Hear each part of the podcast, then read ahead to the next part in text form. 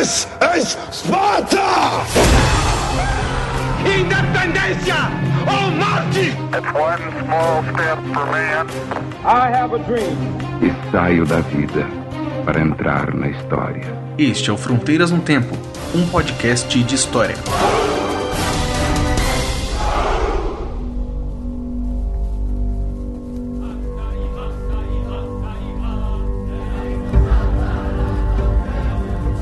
Primeiro, o pessoal se apresentou pela rua San Antônio para entrar na fortaleza, onde nenhum homem penetrou contra a vontade do detestável despotismo.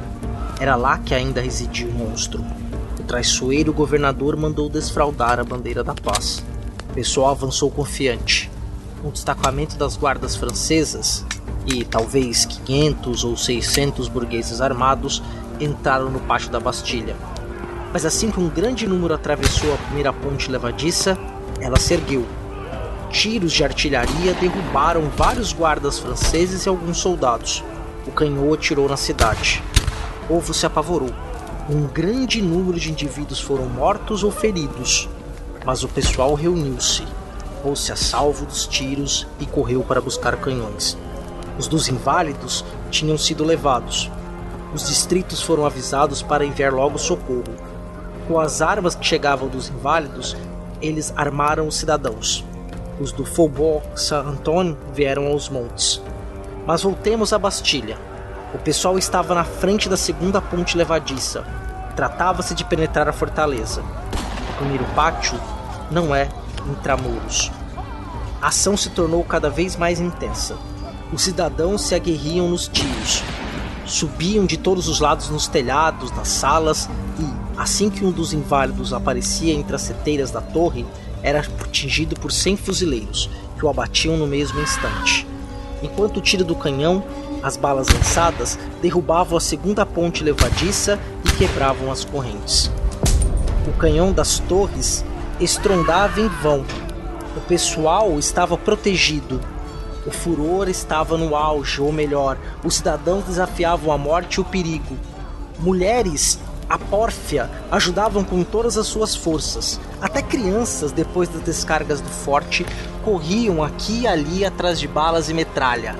Furtivas e cheias de alegria, elas vinham se abrigar e apresentar as balas aos nossos soldados, que pelos ares levavam a morte aos covardes sitiados.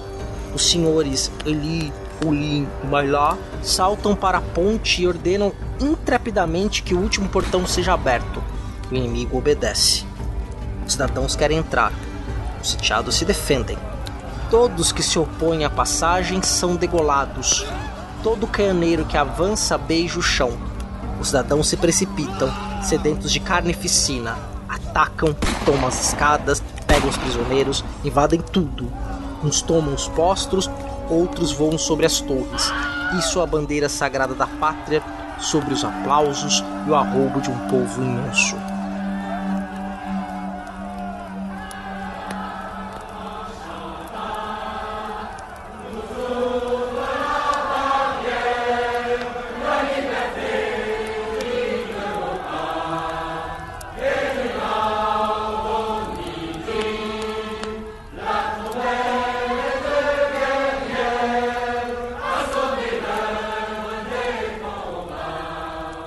Citado por G. Godefroy, La Prise de la Bastille, 14 de julho de 1789, Paris, Gallimard, 1965.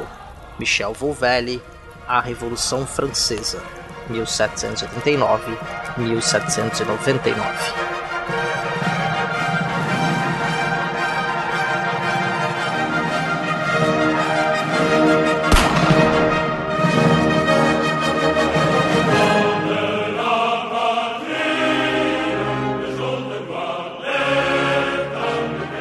Olá, aqui quem fala é o CA. Oi, aqui quem fala é o Marcelo Beraba, E você está ouvindo Fronteiras no Tempo. um podcast de história. É, Beraba. Pós-Copa do Mundo, França campeã, estamos aqui, né? Exatamente.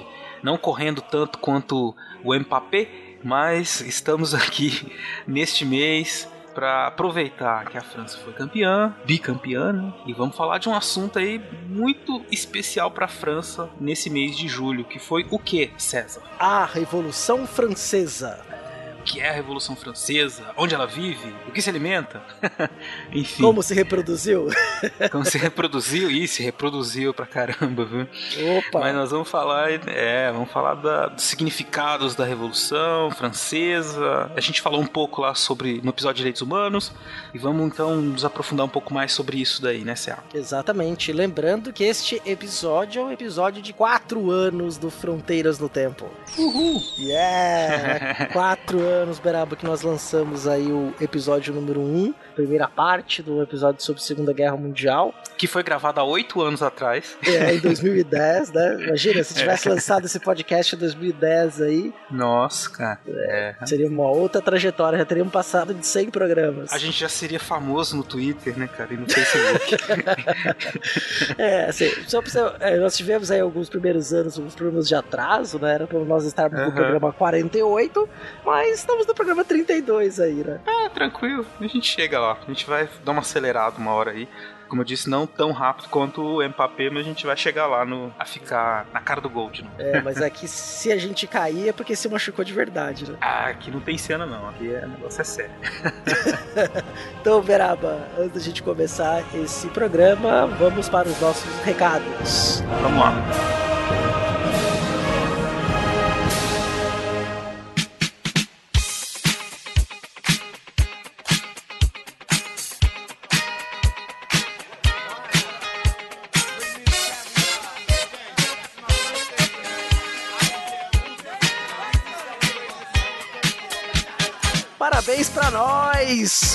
Beraba! Quatro anos de Fronteiras do Tempo. Uhul, que legal! Cai minha empolgação, é. né?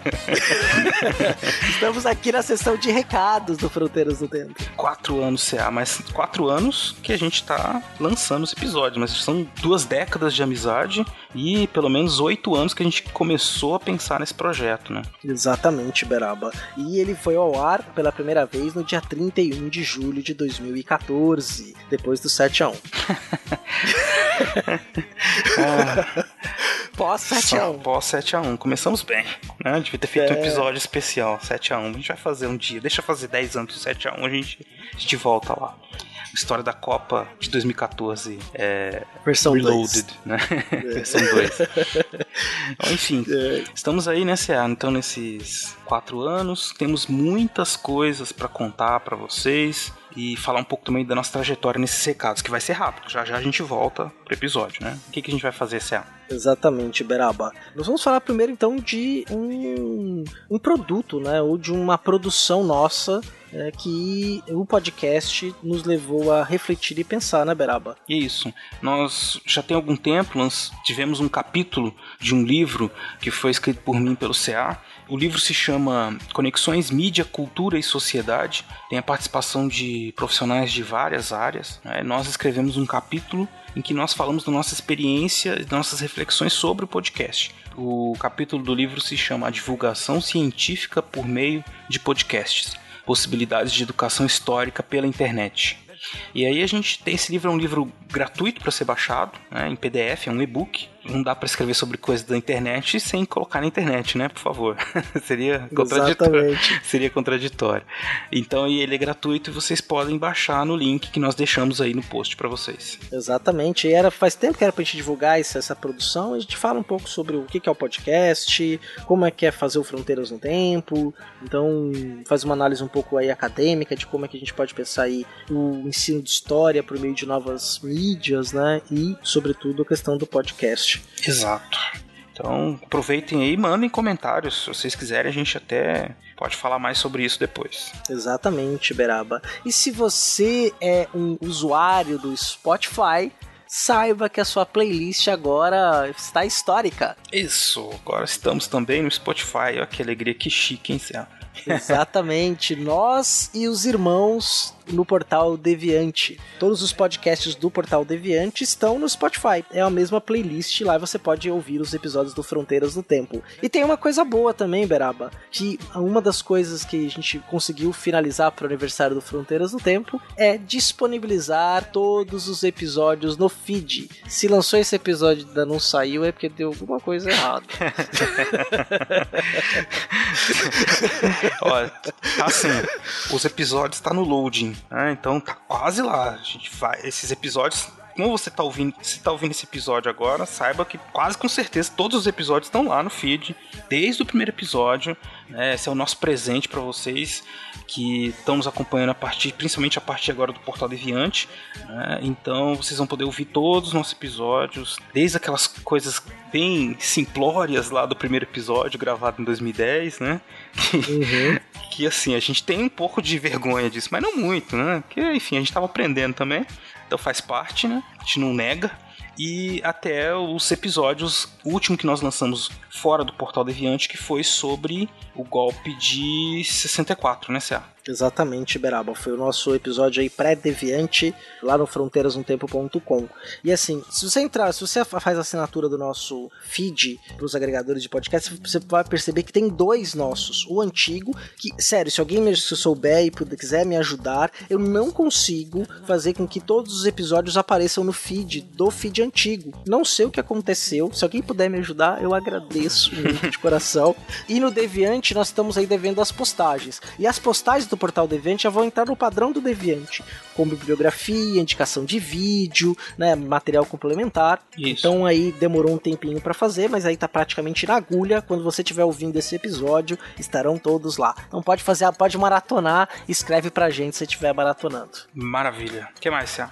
Eu acho que seria interessante aí, já com o um episódio comemorativo, a gente falar um pouco das estatísticas de quais são os nossos, o nosso top 5 de episódios mais baixados. Já que você tem todos os episódios à disposição agora, então você sabe quais são os cinco melhores. Os cinco melhores são porque todos são bons, modéstia à parte, obviamente. Exatamente. Mas os cinco que são mais baixados pela galera e pelos nossos ouvintes, por vocês. Então eu vou começar falando do nosso top 5 do fronteirasdotempo.com, né, onde tudo começou. Né? Então, ó, em quinto lugar, temos o episódio sobre as reformas protestantes. Quarto lugar, Grandes Navegações, que contou com a participação do querido William Spengler. Terceiro lugar, Revolução Russa. Segundo lugar, Golpe de 64 e, em primeiro lugar, o História Medieval, que contou com a participação da historiadora Cláudia Bovo. Muito bom, muito legal. Então, o que, que nós temos agora no portal do SciCast? No portal do Deviante, desculpe. Exatamente. Eu não falei o número dos episódios anteriores, né, mas eu te falei os temas. No portal Deviante, vamos lá começar pelo quinto lugar. O quinto lugar é o episódio sobre a Revolução Russa, episódio 23. Em quarto lugar, o episódio 26, História das Copas, a parte 1. Em terceiro lugar, o primeiro Historicidade, História das Relações Exteriores do Brasil. Em segundo lugar, o episódio 25, Nazismo de Esquerda ou Veredito? E, em primeiro lugar, o episódio 24, Fim da Ditadura Civil-Militar. Ah, pois é. Então, agora vocês estão vindo aí, pode correr para escutar nossos episódios sobre a ditadura, né? Que são três. E vocês podem perceber que eles estão aí entre os mais ouvidos. Caso você não tenha ainda conhecido, é uma boa oportunidade aí. Uma coisa que eu gostaria de fazer também, meio que antes de a gente encerrar e agradecer os nossos padrinhos e madrinhas e falar como faz para você se tornar nosso padrinho ou madrinha, é agradecer a todos os outros podcasters que nos convidaram a participar, a bater um papo também nos seus programas, não é, Beraba? Isso, porque é uma das partes boas de fazer esse podcast foi justamente a gente ter conhecido muita gente boa por aí no, na internet que faz esse mesmo trabalho que a gente e temos tido esse prazer de ser convidados a participar de alguns podcasts, né, tanto no portal Deviante como em outros. Né? Eu, por exemplo, participei do Meia Entrada Cast em alguns episódios que vocês vão ver aí linkados depois. Também participei de alguns episódios do SciCast, depois também do Conta Fraco Contrafactual. que mais, Cia? É, Beraba. Eu também participei de todos esses, faço parte da equipe do SciCast. Antes de fazer parte da equipe do SciCast, eu tinha sido convidado a participar de um episódio, e aí me inscrevi no processo seletivo do SciCast e fui aprovado, faço parte, tenho orgulho de fazer parte da equipe do time do SciCast. Também gravei junto com, lá, com o Renan o episódio do Meia Entrada. Participei do Melhores do Mundo, num podcast badernista, né? Foi, assim, muito legal o papo, podcast de 4 horas e 15 de duração, né? Que se você gosta ali do pessoal do MDM, acompanha, você está acostumado. Menos do que isso, deve até achar ruim, né? Podcast com menos de 4 horas, os caras estão traindo o movimento. é, eu gostaria também de agradecer, nós não conseguimos gravar com eles, mas o pessoal do Cinemação fez um convite, eles queriam que a gente gravasse com eles um episódio sobre o Dunkirk, do Nolan, mas nós não conseguimos agenda, né, para gravar, mas recebemos o convite, então é, é legal aí agradecer o convite. Também participei com o Renato Seveniani e o Guilherme Vertamarte, ao lado da queridíssima Daniela Salomão Madri, do Meia Lua, um episódio sobre o livro e a série Deuses Americanos. E também não posso esquecer de agradecer ao pessoal lá do Chutando a Escada por ter me convidado para comentar um episódio sobre história global. Então batemos uma bola, fizemos um diálogo lá e foi bem interessante o papo, um podcast irmão nosso aí, a gente tem temas de relações internacionais aqui também. Então, obrigado aí também ao pessoal do Chutando a Escada, ao Felipe e ao Geraldo. Muito bem. Claro que nesses quatro anos nós não podemos deixar de agradecer ao meu querido amigo Augusto Carvalho por todas as vitrines que ele fez até o momento, pelo banner do nosso site, por sempre ser esse cara disposto e disponível aí. Todas as vitrines do Fronteiras, desde a primeira até a de hoje, foram produzidas por ele. Augusto, S2 para ti. Também não posso deixar de agradecer a equipe do Talking Cast depois do nosso episódio 12 sobre o fascismo, quando passamos a trabalhar com eles, e aí um especial agradecimento ao Adriano João e ao Rafael, claro que estendo a todos os outros, o Siqueira, o Pastor, todo mundo aí que trabalha na Talking Cast. Gente, o trabalho de vocês é sensacional. Muito obrigado mesmo. Muito bem. Então, estamos na parte dos agradecimentos. Acho que vamos aproveitar e agradecer também os nossos padrinhos e madrinhas, né? Se que sem eles nós não teríamos esse programa seguindo aí com toda a sua força, né? Exatamente. Então, antes de agradecer, vou falar para vocês como vocês fazem para se tornar madrinhas ou padrinhos do Fronteiras no Tempo. Você vai lá no site padrim com m no final.com.br br barra fronteiras no tempo e nos ajude com quanto você puder. Qualquer tipo de ajuda é muito bem-vinda. Isso mesmo. Então, vou agradecer aqui a todos que são padrinhos, continuam padrinhos, como aqueles também que já foram nossas madrinhas ou padrinhos e que por algum motivo eh, não, não estão mais nos apadrinhando, mas com certeza em breve voltarão a estar aqui com a gente. Então vamos lá. Anderson Garcia, Andressa Marcelino, Caio César, Caio Sérgio, são os irmãos aí, os irmãos Damasceno. Eane Marculino, Eduardo Lopes, Eduardo Veras, Ettore Ritter, Fábio Henrique Medeiros. Fábio, te mandei um e-mail, cara, para te convidar para participar do grupo do WhatsApp. Você não me respondeu. Tá ouvindo o episódio aí? Responde lá no e-mail do Fronteiras do Tempo para eu saber se você quer fazer parte do grupo, beleza? Yara Grise, Manuel Mácias, Marcela Paparelli, Marcos Sorrilha, Maria Clara Valença, Rafael Saldanha, Rafael Higino Serafim, Rafael Oliveira, Raul Borges, Renata Sanches, Vitor Silva de Paula, Wagner Andrade, William Scaquetti, William Spengler, Yuri Morales e aos dois queridíssimos padrinhos anônimos. Muito bem, muito obrigado. Vocês estão nos ajudando sempre, a gente sempre está batendo papo aí no WhatsApp. E é um prazer contar com a ajuda de vocês. Muito obrigado mesmo. Exatamente. Então, sem muitas mais delongas, e já que os recados ficaram bem grandes, especial para nós aí os quatro anos, não terá a leitura de e-mails ao final deste episódio. Mas fica lá no final com o Recordar é Viver do Will, que tá espetacular. Recomendo aí. A gente tem que agradecer também ao William Spengler por fazer parte do programa, nos agraciando com seus comentários é, que acrescentam os programas no seu Recordar é Viver. É, tem uma coluna fixa aí no Fronteiras no Tempo. E a todos que estão conosco, comentando, dando apoio, que mandam mensagem de áudio. É, tem tantos nomes que seriam até. vou agradecer genericamente para não cometer a injustiça de esquecer um único nome. Porque é tanta gente legal que entra em contato com a gente, que escreve escreve, que usa Fronteiras do Tempo para melhorar suas aulas, ou que estudou, ou que gente recebe de vez em quando os feedbacks dizendo que o Fronteiras do Tempo ajudou as pessoas a passarem no vestibular, ou terem uma nova visão sobre a história. Isso pra gente é fantástico.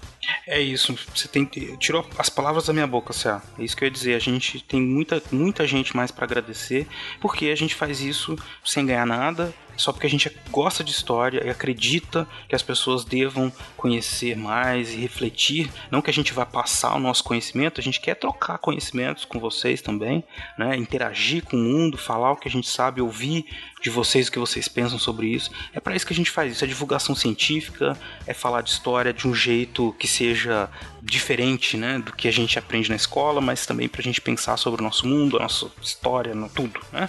Então, muito obrigado mesmo por todos esses anos e teremos aí muito mais outros pela frente, né, Céu? Com certeza, Beraba. Então, vamos pro episódio e... e... E, e não, e você não vai falar como mandar entrar em contato com a gente? Ah, é verdade. Vamos lá, vou falar rapidinho, tá? rapidinho. Tava esquecendo. Ó, então, primeiro, primeiro ó, vou ver rapidinho. Eu vou ajeitar, vou preparar. Olho no lance. Primeira forma de entrar em contato com a gente é no post do episódio. Viu o post publicado, entra no portal Deviante ou entra no fronteirasdotempo.com e comenta lá o episódio que a gente demora, mas responde. Segunda forma que você pode entrar em contato com a gente é por e-mail, mandando e-mail para fronteirasdotempo. Opa, fronteirasdotempo arroba gmail. Vou repetir, tá? O nosso e-mail arroba fronteirasdotempo. Desculpa, fronteirasdotempo arroba gmail.com. Tô tentando fazer aqui o meu jockey, tô me atropelando inteiro. Oi! Siga-nos nas redes sociais. Isso, as redes sociais. Também tem as redes sociais. Eu vou fazer devagar, certo? Eu não tenho essa moral. Facebook, né? Padrão facebook.com.br Fronteiras no Tempo, o nosso Twitter, que é arroba Front no Tempo, com temudo, né? Front no Tempo. E os nossos twitters pessoais, o meu que é o arroba Marcelo Silva 79 e o CA que é o arroba César Agenor. Também pode assinar o nosso canal no YouTube, que é o youtube.com.br Fronteiras no Tempo. Lembrando que o episódio do Fronteiras no Tempo sai sempre um mês depois no YouTube. Então este episódio que saiu dia 31 de julho vai sair só em agosto no YouTube. Exatamente. E acho que é isso, né, Céu? Vamos pro episódio, então? Bora pro episódio, bora guilhotinar aí os franceses revolucionários. Vamos lá. Vive la République. Vive la France! Campeã do mundo, rapaz. Matheus Barbado, beijo no coração pra você.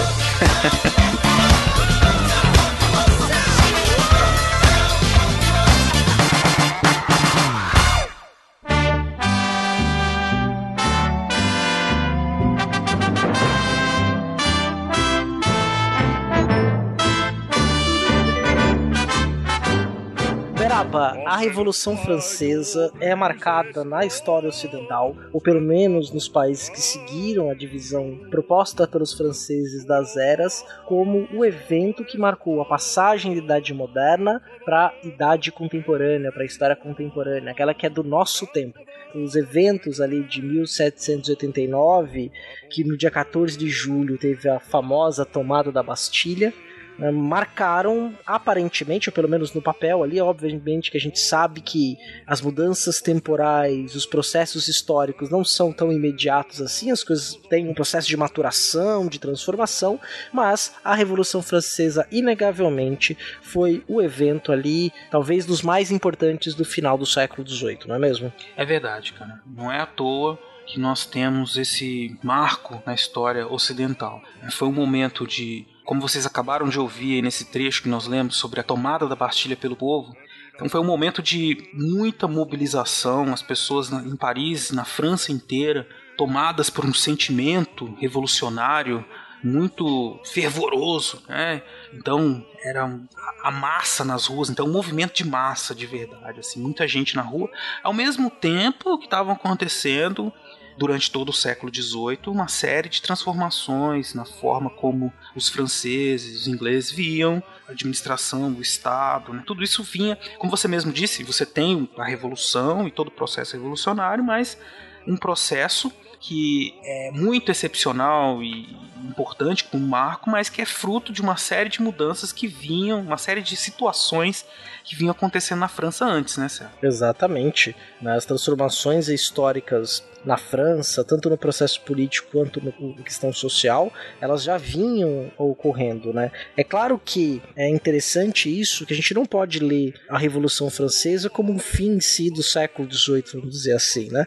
Quer dizer, como se tudo que tivesse acontecido fosse para chegar à Revolução Francesa como é, um fim necessário ou obrigatório. As coisas não são tão assim. Exato. Não, é porque às vezes a gente fica com essa impressão. Como a gente conhece, é um problema que os historiadores sempre enfrentam, aquela coisa de você saber o que aconteceu no futuro. E aí você pega e começa a contar a história a partir da Revolução Francesa. Então você fala assim: bom, tudo que aconteceu antes da Revolução Francesa você coloca como se as coisas só ganhassem no passado sentido porque a Revolução Francesa aconteceu, a partir da Revolução Francesa. O que eu quero dizer com isso? Então a pessoa pega, olha a Revolução Francesa e fala: bom, então o iluminismo, a crise disso, a crise daquilo, tudo isso tem um sentido e, e levou, e como se fosse um plano, como se a história tivesse um, um caminho de progresso né, único. Né? E não é verdade. A gente sabe que as coisas acontecem, uma relação de causa e consequência, mas que elas são sempre muito complexas. E tem as relações causais, do acaso também. Também. É, quer dizer, em outros universos aí do, do multiverso, a Revolução Francesa nunca aconteceu. é, em outros universos o Brasil ganha a Copa, eu sempre falo isso. Exatamente. Essa Copa de 2018. Ganhou fácil. Nós, estaríamos comemorando aí, lançando comemorando. talvez o esse episódio da Copa, ser... parte 8. Esse, esse episódio seria sobre a nossa Revolução Francesa, que foi a... Não, não teve. Seria uma coisa lá pro SciCast, o contrafactual. E se nós tivéssemos uma Revolução Burguesa? Nós não tivemos, mas enfim, deixa pra lá. Exatamente, Berab. E a Revolução Francesa vai ter isso muito interessante, né? A historiografia, durante séculos, leu a Revolução Francesa como o ápice aí do século XVIII. É, uhum. Embora eu tenha dito no começo da minha fala que a Revolução Francesa foi um dos acontecimentos mais importantes do século XVIII, porque nós o marcamos como o evento mais importante do século XVIII, o teve um cenário que possibilitou que a Revolução acontecesse, que de fato aconteceu, é fato, a Revolução Francesa aconteceu, não tem como mudar isso. É, tá lá, a, a Bastilha foi tomada, os outros processos de prisão do rei, das guerras contra o Sacro Império Romano Germânico, todo o contexto externo e interno da própria França, os anos de terror, a parte da gironda, né, do, do, gabinete, do comitê, tudo isso ocorreu, é fato. Né? E o que a gente vai tentar fazer aqui é, dar, é fazer uma pequena análise, né, dar um gostinho aí do como que nós, historiadores, atualmente temos olhado para esse processo revolucionário francês. Exatamente. A primeira coisa que a gente tem que pensar aqui, ouvinte, é que é o seguinte, a Revolução Francesa ela acabou sendo esse marco todo porque ela acabou com o antigo regime. É o que se diz, que você ouviu na escola. O que a Revolução Francesa fez? Acabou com o antigo regime.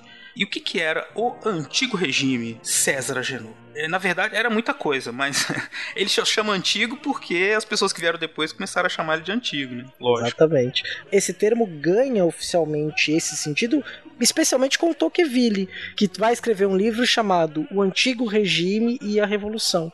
Né? Embora isso fizesse parte do jargão político, mas a sua parte teórica vai ganhar pós-revolução com Tocqueville. No mesmo processo que vai acontecer, por exemplo, em relação ao Renascimento italiano e à Idade Média, que foi chamado de Idade das Trevas, o mesmo nomeado de Idade Média por aqueles homens que estavam naquele período renascentista. O medievo não se chamava de medievo, eu estou na Idade Média. Não, não. Né?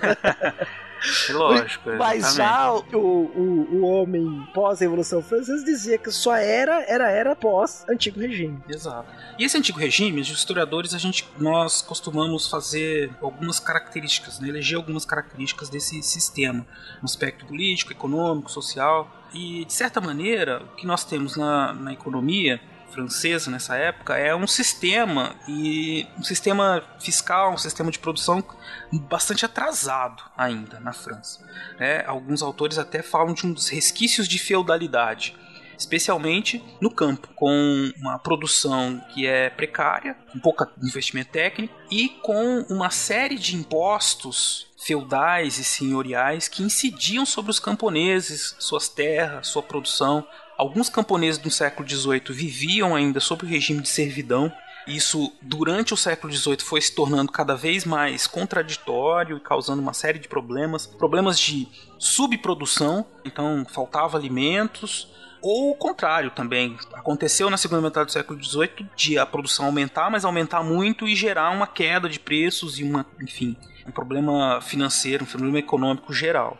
Uma dessas características desse antigo regime que incomodava ah, basicamente todas as classes, dos camponeses aos burgueses, né, de maneira geral na, na, França, eram esses resquícios desse sistema antigo, feudal, né, que dificultava a administração de impostos, dificultava a organização da produção, e era difícil mudar isso porque eles tinham uma nobreza que estava ali vivendo desses privilégios que é outra característica, né, que é da sociedade de ordens. Exatamente, né, uma sociedade de ordem e com poucas possibilidades de mobilidade social. E é interessante que a gente tem ali, com o domínio político e social da sociedade, o que a gente vai chamar da nobreza e do clero. Mas quando a gente olha de perto para esses dois grupos sociais, a gente percebe que a origem delas é a mesma, é uma origem nobre porque o alto clero nesse período não vem das camadas populares. Você não tem ali um Papa Francisco ou um Carol Voitila, que são atualmente foram os papas, né, o João Paulo II e atualmente o Francisco I,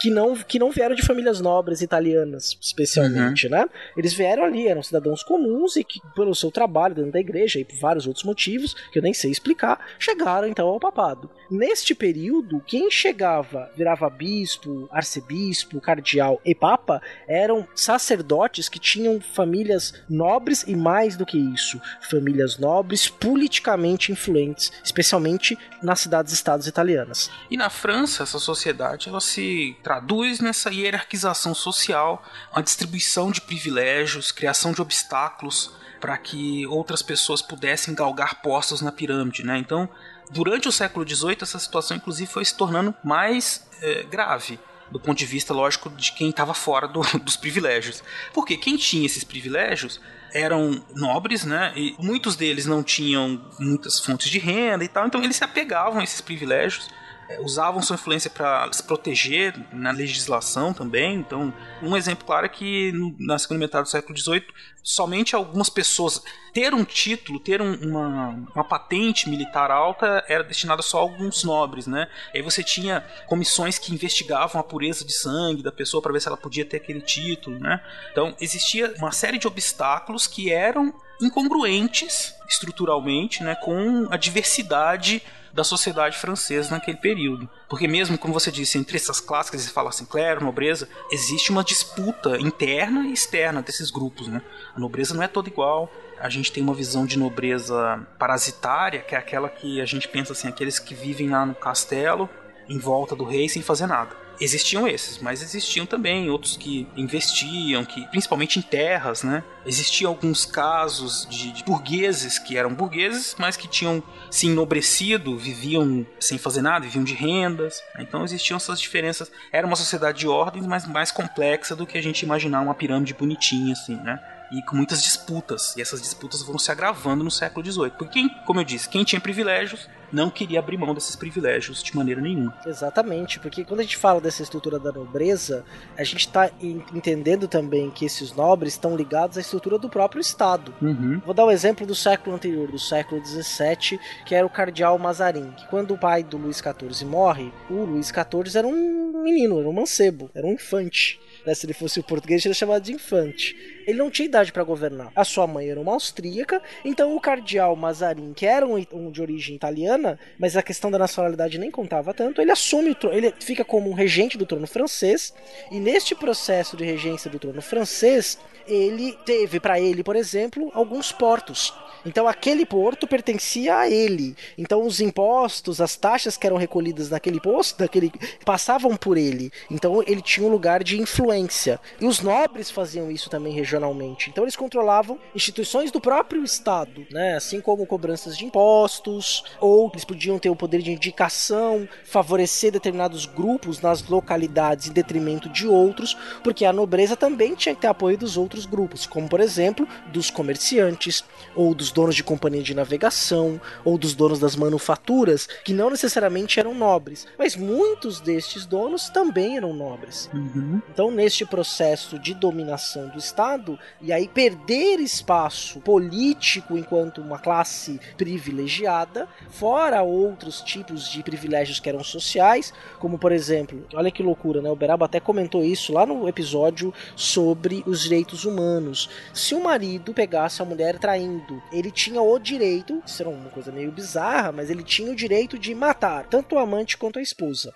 Só que se a mulher dele tivesse o traído com um nobre, ele não podia fazer nada, nem contra a esposa e nem contra o nobre. Quer dizer, algo que como mais uma incongruência estrutural, né? Então, pessoas que tinham esses privilégios e no século XVIII com o absolutismo, né, que é um outro componente dessa situação que casa muito bem com a, essa ideia de sociedade de ordens, né, você tem muitas pessoas em volta, né, que vivem ali em volta do rei ou que fazem esses serviços do Estado acabam usufruindo desses privilégios. E durante o século XVIII, esses privilégios, por meio que eram exercidos por meio de cargos na polícia, na justiça, nas finanças, eles iam se tornando cada vez mais fortes e centralizados, porque era como se fosse a presença do rei nas províncias. Então eles representavam o rei. Havia uma bagunça muito grande, né? Também essa é outra reclamação, porque o Estado francês, como havia esses resquícios de uma, uma normatização feudal, eles às vezes entravam em conflito com as instituições do Estado e causava então muitas confusões. Mas esses indivíduos que eram da nobreza, que assumiam esses cargos, eles representavam o rei. E quem era esse rei? Era o Luís XVI, que um rei nesse momento considerado muito fraco, com uma personalidade muito fraca. Simbolicamente ele era aquele que tinha, que era um, um rei taumaturgo, né? Aquele que tocava quem sofre das escrófulas, né? aquele que, que, cura, né? que é o sol, que é o centro. Mas o Luís XVI já nesse, no final do século XVIII não é visto assim como ele deveria simbolizar isso, mas a sua personalidade não, não condiz com a grandeza da tarefa. Né? E de novo, então a gente tem um poder que está centralizado nas mãos de um rei que não é respeitado como se imaginaria. Exatamente. Né? Você teve os seus antecessores, da Luís XIV, que era seu avô e depois seu pai, né? Eles foram grandes reis. Né? O Luís XV foi um grande rei, mas ele não conseguiu chegar a ter esse peso né, popular. Embora eu vou falar um pouquinho de como é que a população viu os reis, que era um elemento bem interessante, mas mesmo entre a nobreza e a população, o Luís XVI ele não tinha lá grandes admiradores ou grandes defensores. Né? Pelo contrário, ele encontrava muita oposição tanto na nobreza quanto entre outras camadas da população. É, tem aquela história de que ele não teve filho por muito tempo, aí começou a fazer piada de que ele não. Né? Ah, é. o rei não tem filho, e aí, né? É, e aí, obviamente, colocaram a culpa dele na sua jovem esposa austríaca, que era Maria Antonieta, né? Que aí descobre-se que durou muito ele consumar o casamento com a Maria Antonieta, que era considerada uma das mulheres mais belas da Europa, né? Da casa dos Habsburgos, né? Porque dizem que ele sofria, depois foi descoberto, o físico maior real, descobriu que ele tinha fimose. Então ele não conseguia né, ter uma ereção porque sentia muita dor. E aí, quando foi tratado esse problema, problema, ele conseguiu consumar o casamento e gerar herdeiros. Nessa sociedade do antigo regime, o rei, como ele é o símbolo do Estado, e essa nobreza era uma nobreza que vinha de uma classe guerreira, e ainda, se você olhar os quadros dos reis, vão ter vários desses quadros que eles estão com armaduras, com armas, é, até mesmo o fato dos nobres herdarem ou conseguirem os seus postos, as altas patentes no exército, que eram exércitos mercenários, porque não havia armamento da população. Né? Isso é só no outro período, só na Revolução, depois da Revolução Francesa, ou no processo revolucionário francês, que a população passa a ser convocada para defender a pátria, a república, ao vive la République, né, República. É, antes disso não, quer dizer, os exércitos eram mercenários e os nobres de alta patente mantinham essa ideia da guerra. Inclusive, fazia parte de um nobre, especialmente do rei, sabê-lo tá, esgrimar, saber atirar, porque ele tinha que ser também saber montar a cavalo, porque ele tinha que também ter seus traços de um guerreiro. Tinha que ter tudo isso e tinha que também ter um filho, né? Exatamente. Podia, fazia parte dessa visão, dessa coisa do, do guerreiro, do super guerreiro, coisa masculina, né? Então é você ter a, a potência para ter muitos herdeiros e garantir a continuidade da família real. Né? E isso ele não tinha. E essa virilidade do rei, ela se expressava socialmente também no ponto que as amantes do rei eram publicamente conhecidas. Né? Você teve a, a, mais famosa de todas, que foi a do pai dele, que era a Madame Pompadour, que era uma nobre, que ela, o pai tinha comprado o título, né? Então havia resistência a ela, mas ela foi praticamente uma rainha dentro da corte, porque ela era a amante mais influente da corte do Luís XV. Né? Uhum. E aí é, todo mundo sabia que ele tinha amante, todos sabiam, né? Porque faz parte dessa virilidade, desse estado misógino, né? E tudo isso. Exatamente. E aí ele era muito. sofria essas chacotas todas, porque não tinha filho. E o que, que acontece com a imagem do Luís XVI também, né? A imagem dele foi construída por aqueles que passaram, né? Que contaram a história dele. Ninguém contou uma história muito favorável dele, né? Também, né? Então a gente tem que contrabalancear. Assim, quem que escreveu a história dos derrotados, né? Quem são a nobreza, a família real, que foi toda morta, né? Spoiler alert. Mas enfim. é... Então por isso que ele é muito mal visto. Falava-se muito mal dele, né? Mas não quer dizer também ele tinha todo um preparo para ser rei. A gente pode imaginar que há um pouco de exagero nisso também, né? Mas enfim, o rei era uma figura importante nesse momento, porque se você está falando de um sistema antigo que está gerando uma crise na França, né, um sistema que vai ser considerado antigo já já, né, na economia, na política, na sociedade, né, o rei, por ser no absolutismo o centro né, e representar todo essa, esse sistema, é lógico que ele é uma figura que é muito vista, muito é, central, né, de fato. Alguma coisa tem que acontecer com o rei para que as coisas mudem de maneira geral. E aí a França vivia nesse momento, né, um clima pré-revolucionário, porque a situação foi ficando muito ruim. A gente teve em 1786 ou 87 uma crise de comida, carestia, fome. O Estado estava endividado porque participou da guerra de independência dos Estados Unidos, lógico, porque a França favoreceu a independência dos Estados Unidos para prejudicar a Inglaterra. E a situação econômica era bem ruim, né? Inflação, o preço do trigo em 1789 subiu muito, né? Então faltava comida, faltava pão, a população estava com muita fome, havia todo esse clima revolucionário, né? As pessoas clamavam por alguma transformação que tirasse a vida delas dessa miséria. Tem uma coisa que é interessante, ouvinte, nessa questão, que é a historiografia, assim, que se escreveu.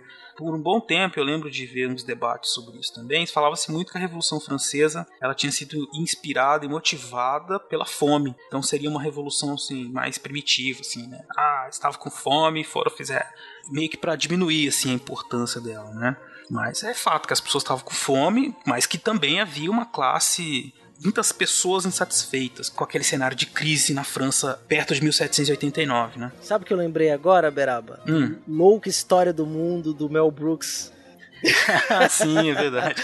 Só É, não, chega é, na é que feira, é? Ratos! Tem feito na feira, tem o cara vendendo rato. Ratos! Ratos! Ratos! Nada! Nada! Eu não tenho nada pra vender. É muito boa. É a história do mundo, Mel Brooks chama. Não é a louca história do mundo? Não, é só a história do mundo. Aí são várias sketches, desde a Idade da É Pedra, da pré-história, né? Passando pelo, pelo musical do Torquemada.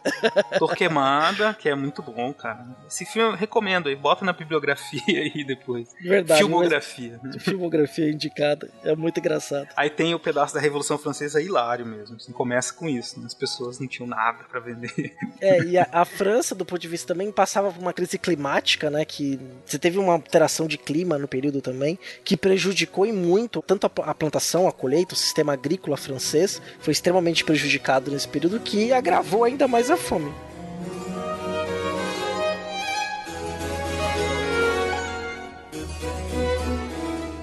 Então, até tem um, livro da Hannah Arendt que fala sobre essa crise social.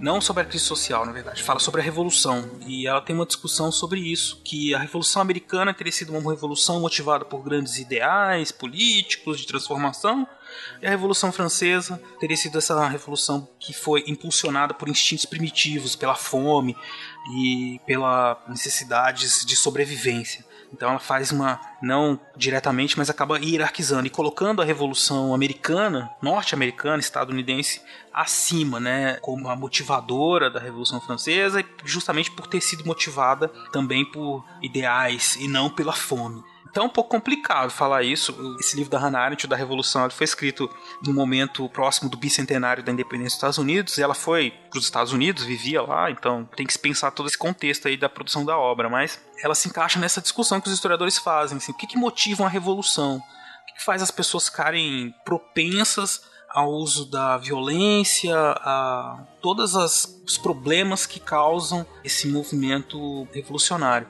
Quer dizer, não é pensado. Né? A gente já viu, tem até crise climática. Né? Nada disso foi planejado assim, o século XVIII. Os iluministas estavam lá o Rousseau, Montesquieu falando assim, olha, vamos fazer uma revolução no final do século XVIII que vai ser legal. Não, ninguém estava falando isso, né? O Rousseau estava pensando em outros parâmetros, né? ele não tinha como prever o futuro.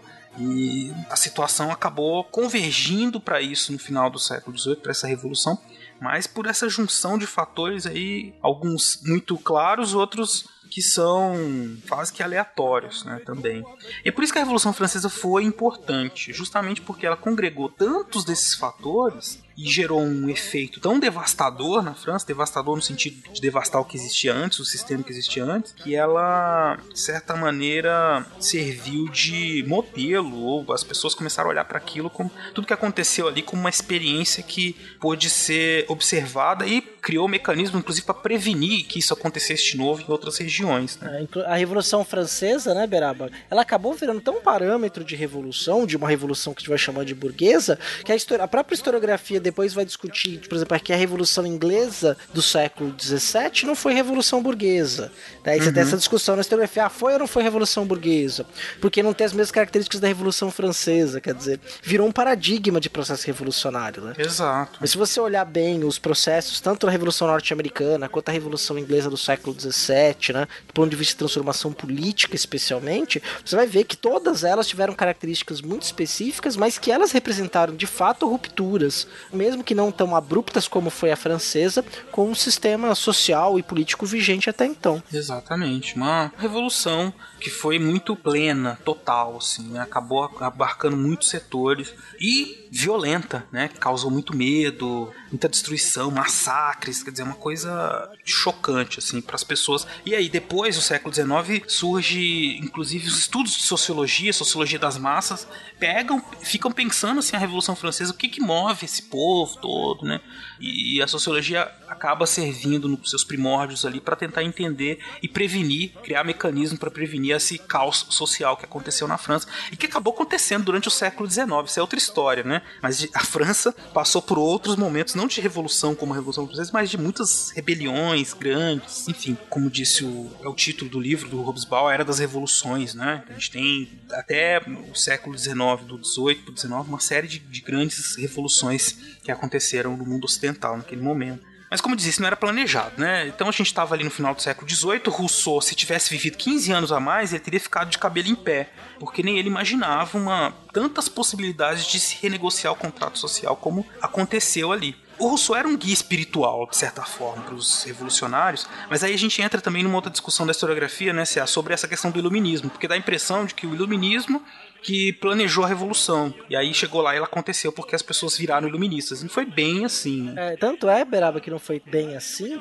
que foi muito mais. Obviamente que as ideias iluministas tiveram influência em lideranças daquela sociedade. Obviamente que sim. Né? O próprio Robespierre era um iluminista, né? era um leitor assíduo né, até radical do ponto de vista da racionalidade. Mas o panteão de quem foram os iluministas que influenciaram a revolução foi criado pós-revolução. Né? Então eles falaram, foram uhum. esses autores aqui que nos inspiraram e tiraram outros autores do cânone. Foi criado um cânone pós-revolução francesa. Então assim, para eles eles mesmos titularam como filhos do iluminismo e não necessariamente que tenha sido algo automático. É, também foi uma construção histórica de um cenário feito do próprio processo revolucionário. Exatamente, Céu. É, por exemplo, um, um exemplo esdrúxulo, se a gente resolvesse criar uma Liga da Justiça, né, só de podcasters, assim. Uhum. a, é, a, gente poderia, a gente ia lá, criava, deu certo, a gente virou, assim, os super-heróis do mundo, a gente ia dizer depois se a gente se baseou na Marvel ou na DC. A gente ia dizer assim, não, foi na DC, porque é a Liga da Justiça e tal. E a gente exclui os outros, pronto. É meio que uma forma de justificar ideologicamente a sua posição escolhendo aqueles que falaram antes para justificar aquilo. Quem falou contra, quem não servia, foi tirado. Né? Foi, foi apagado. Ou foi não lembrado, que é melhor, né? Sim. Cai nos esquecimentos, né? Tanto que, é, que, muitas vezes para a história o que é esquecido também é extremamente importante, né? O porquê que aquilo foi esquecido enquanto processo histórico como de sua influência, né? Como por exemplo a independência do Brasil não se fala, um pouco se fala de que tinha gente com projeto republicano no período de independência do Brasil, né? Eles foram completamente derrotados e aí permaneceram os monarquistas. Exatamente, cara.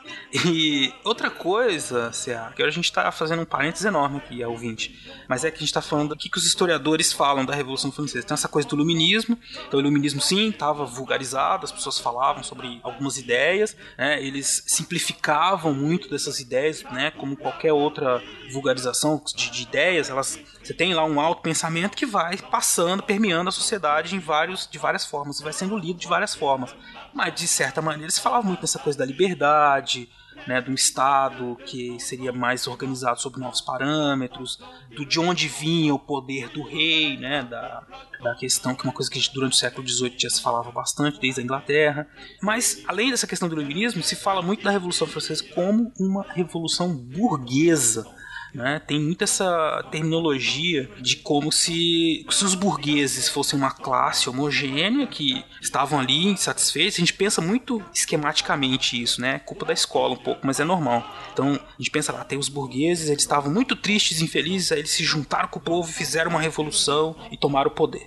Mas essa burguesia em si, ela era muito heterogênea, né? Sim. A gente eles podiam ter uns pontos em comum, mas eles brigaram muito. Tinham muitas diferenças entre eles. Né? Exatamente. Você tem ali pessoas que querem, querem uma certa ruptura, querem mais liberdade econômica, mas sem necessariamente detonar a sociedade e reconstruir uma nova. E você tem outros grupos dentro dessa burguesia que é tudo diferente, que é tudo novo, né? que é tudo baseado numa legislação, num código civil, né? em outros parâmetros. Isso me lembrou de um grupo muito importante na França, que representa metade da população francesa, que também estava muito mobilizado, também estava ouvindo todas essas ideias de liberdade, de mudanças nas leis e tudo, e que participou também bastante desse momento. Adivinha qual foi? Os padeiros que faziam brioche?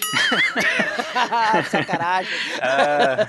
As mulheres, Beraba, as mulheres. É verdade, cara. Então, as mulheres também, elas estiveram à frente de muitas reuniões, falavam muito, só que elas também liam e interpretavam essas ideias de liberdade e de igualdade, mas elas incomodavam os próprios revolucionários, né? Existem histórias, assim, no correr da Revolução, que é o processo que a gente está analisando aqui de 1789 a 1799, muitos revolucionários, assim, acreditavam na igualdade, mas só, como a gente disse lá na Revolução, na coisa dos direitos humanos, igualdade entre os iguais. As mulheres tinham que ficar no seu lugar, assim, criar bons cidadãos, e só né? Mas elas participaram, tiveram muitos momentos importantes ali na Revolução em que elas tiveram à frente, né? Não teria acontecido se elas não tivessem ali. Tanto na tomada da Bastilha quanto na tomada do Palácio de Versalhes, né? Tiveram, as mulheres estavam na linha de frente. Sim. Mesmo na agitação política daquele momento, a Declaração Universal da Mulher e da Cidadã, né? Uhum. Que é uma coisa que foi, de certa forma, relegada, né? E as mulheres foram, de fato, pós-Revolução Francesa, no ideário de gênero criado pós a Revolução Francesa, relegadas, ou, na verdade, colocadas quase que exclusivamente nos espaços privados, né? fora do ambiente da política,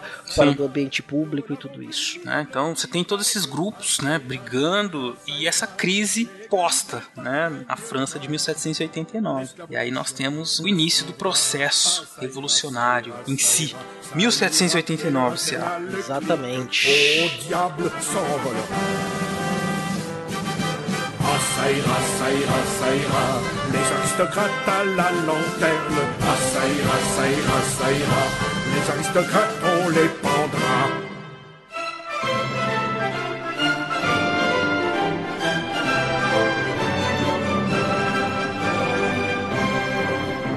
E aí, Beraba, tudo isso que nós estamos escrevendo, né, essas convulsões sociais, os problemas políticos entre a própria nobreza, uma coisa que nós acabamos não comentando, né, você tem algumas ideias que nós chamamos aí de liberais, né, que querem aí uma maior autonomia de determinados grupos sociais, que partem, por exemplo, da própria nobreza. Você tem, por exemplo, o Montesquieu, o Barão de la Baie de Montesquieu, que vai, por exemplo, dizer que o melhor modelo de governo é um governo no qual os poderes têm equilíbrio, que o rei não é absoluto, mas que tem um parlamento e um judiciário independente, que tem ali uma monarquia constitucional com possibilidade de participação de outros setores no parlamento, né? Uhum. Como funcionava na França? Tem os parlamentos locais, como se fossem as câmaras municipais, que são elementos muito importantes na governança da localidade, porque não tem a prefeitura nesse período. Então esse parlamento resolve os problemas ali da cidade, das vilas próximas. E você tinha as cortes, né, que a gente vai chamar de, na França chamava dos três estados, que eram convocadas, não eram permanentes, eram convocadas pelo rei em determinados períodos e elas iam discutir mudanças estruturais ou mudanças na lei do estado, porque mesmo no absolutismo o rei não governava fora da lei. Existia uma legalidade que mais ou menos estabelecia os parâmetros do que era aquele Estado e do que poderia e não poderia ser feito. Porém, do ponto de vista político, não havia possibilidade de outros setores sociais, mesmo entre os mais enriquecidos, disputar espaço ou colocar outras possibilidades, outras visões. Então, o que, que vai acontecer em 1789? O rei ele tinha colocado um ministro que era o Necker, que era um de origem burguesa, que era extremamente popular em, entre as pessoas, que começou a propor uma série de mudanças, como por exemplo taxar cobrar impostos de nobres e do clero, né, fazer alguns apertos, diminuir o apoio do Estado à nobreza e fazer alguns ajustes fiscais. O Luís XVI tira, porque a nobreza começa a pressioná-lo, ele não vê outro caminho a não ser convocar os Estados Gerais convocar os três estados. Exatamente. Toda essa crise que a gente falou, ela já vinha pressionando o rei, tanto por isso que ele convocou ele, o ministro Necker. É uma exceção, porque geralmente os altos cargos eram ocupados por nobres, e o Necker era um representante dessa, classe empreendedora burguesa na França. E foi muito comemorado, isso ele fez para justamente apaziguar os ânimos, mas ainda assim era necessária a convocação dos estados gerais.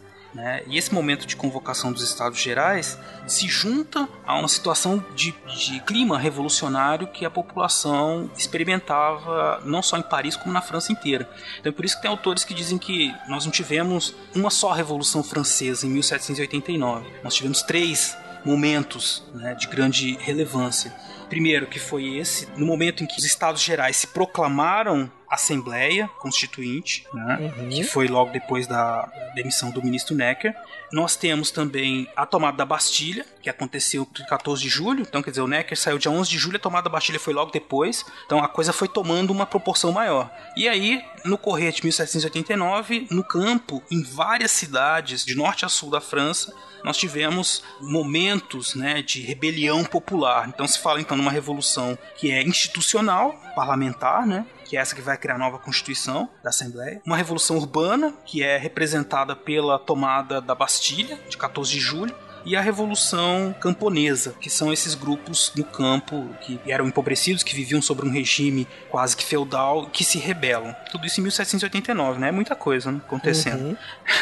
é, vindo tiro de tudo quanto é lado, né? Exatamente. E aí nós temos como momento principal esse da queda da Bastilha, que a gente já narrou pra vocês, né? O que, que era a Bastilha, Cia? Vamos falar para nossos ouvintes que, que é Não. tão importante? É 14 de julho é o dia nacional para a França, pouco antes da, da final da Copa. Sim. Então eles comemoraram pra caramba. É esse feriado nacional aí do dia da queda da Bastilha, você tem fogos de artifícios estourados pela França inteira. Eles comemoram de uhum. fato de maneira muito efusiva, né? E comemoram, isso é uma coisa importante a gente dizer, as comemorações na história elas têm um sentido, essas comemorações cívicas. Sim. Isso foi criado pelos próprios revolucionários durante a Revolução Francesa. Né? É, exatamente. Eles, passado um tempo tempo, 1793, eu acho, né? eu posso estar mas já falaram, vamos comemorar a queda da Bastilha aqui, feriado nacional, procissão e tudo, né? É o mesmo ano que eles transformam o Palácio do Louvre, onde funcionava, sobretudo as academias, academias de arte, que faziam arte para glorificar os reis, né? Foi transformado em museu no Isso. museu aberto aos cidadãos, onde os cidadãos pudessem ter acesso às riquezas que antes eram da nobreza. Uhum. Né? A riqueza agora que deveria pertencer a todos da França, não apenas aqueles que nasceram em berço privilegiado. Né? É uma ideia muito forte, né? É bem profunda essa ideia. Depois Isso. de acabar seguindo de parâmetro. Mas o que era a Bastilha que você tinha me perguntado, Beraba? A Bastilha, ela tinha mais de uma função. Ela era um depósito de armas e armamentos, ela era uma fortaleza da época da França medieval e especialmente um lugar para onde eram mandados os presos que eram torturados para confessar. Ela era também uma prisão. Então ela era fortaleza, almoxarifado e também uma prisão. Né? As pessoas eram levadas para as masmorras da Bastilha e eram torturadas sem necessariamente ter um direito a uma defesa. Né? Então você tinha esse espaço. Então ela é um símbolo do poder, da força do Estado francês do antigo regime, Estado absolutista. Exato, um símbolo da arbitrariedade né, do Estado e um regime que se encontrava em decadência. Né? Então a população tomando aquilo todo aquele lugar. Não é que ela planejasse, mas tomar aquele lugar significava defrontar diretamente com o rei, né? quebrar um desses símbolos do sistema e do poder que existia naquele momento. O alcance desse episódio é muito superior ao simples tomada da Bastilha, né? As pessoas ir lá destruir uma prisão, não isso tem uma representatividade que é até difícil a gente imaginar, assim, o quanto isso significou para as pessoas naquele momento. Exatamente, né? E se tem ali é, é algo que foi grandioso. E quando você para para pensar que a, a, fortaleza foi destruída na mão, né? Entre aspas, uhum. aí, na picareta, né? Uma fortaleza medieval feita com pedras grandes, né? É impressionante. Tal era o ódio que as pessoas estavam ali da simbologia e do próprio aparato de poder da França naquele momento, contra que era voltado contra parcelas da população, especialmente. E aí também o povo no campo, como diz, faz uma série de revoltas de norte a sul. Durante 1789 e 1790, o período né, entre o fim de 1779 e os primeiros meses de 1791, ele acabou se mostrando aí um momento chave, né, em que a França passou, vivia ali um, um limbo, né, tudo podia acontecer. Uma sociedade francesa podia se transformar, estava aberta a negociação pelo novo contrato social que seria a França naquele momento. Né? Os homens, de certa forma, tinham consciência disso e estavam debatendo na Assembleia Constituinte que tipo de mudanças seriam feitas, né? Exato, mas é importante dizer para o nosso ouvinte, né, para aquele que não está tão familiarizado com o tema, embora seja talvez um dos temas mais estudados ao longo da vida escolar, a Revolução Francesa, que é importante dizer o seguinte, tá? Foi convocado os três estados e os três estados o que que era? A representação uma parcela representava a nobreza, outra parcela representava o clero e uma outra parcela representava o terceiro estado, que estava incluído todo o resto da população, a burguesia, o cidadão urbano e os camponeses, as mulheres, todo mundo que não era, né, embora você não tivesse mulheres nos estados, elas não foram eleitas, né, não nem podiam se candidatar também para participar, é que representava o restante da população. E aí, o que, que acontece? Houve um aconchavo, uma negociação entre a nobreza e o clero, e eles de fato iam apenas ratificar aquilo que eles queriam, né, sem necessariamente o terceiro estado ter influência nas decisões. Só que os representantes do terceiro estado eles vieram sedentos por mudanças. E nisso você teve aí uma crise interna nesses três estados quando os representantes do terceiro estado se isolam na sala do jogo de Pela, inclusive no próprio Palácio de Versalhes você tem uma sala que tem este quadro e esse quadro é monumental, ele vai da parede do, do chão até o teto, tem uns 3 metros de pé direito, mostrando ali os insurgentes do terceiro estado se rebelando contra aquela situação, aquela coisa fake, aquela coisa teatralizada, e proclamando eles, se proclamando eles próprios como uma assembleia constituinte. O que, que significa isso? Eles falaram que iam fazer uma constituição para o reino da França, trazendo então o poder também ao parlamento, se equilibrando ao poder do rei tal qual tinha dito Montesquieu e antes dele John Locke, por exemplo, dessas ideias que estavam circulando. Isso é importante retomar porque isso é muito óbvio para nós, a gente sabe disso, mas não necessariamente é óbvio para o nosso ouvinte, porque a gente até recebeu uma mensagem faz pouco tempo, Beraba, até não te passei, então a gente vai saber isso agora. Ele chama João Carlos, ele passou no vestibular de engenharia da Unesp e ele escreveu para nós no WhatsApp dizendo que para o vestibular ele estudou história escutando Fronteiras do Tempo. Né? Isso maravilha. ajudou aí a passar no vestibular aí, né? Isso é um negócio muito bacana. Coisa linda. Então, vamos continuar sendo. É que às vezes a gente entra em umas discussões historiográficas aqui esquece das coisas mais, né? Sim. Não são simples, mas que servem para entender esse momento. E você disse muito bem.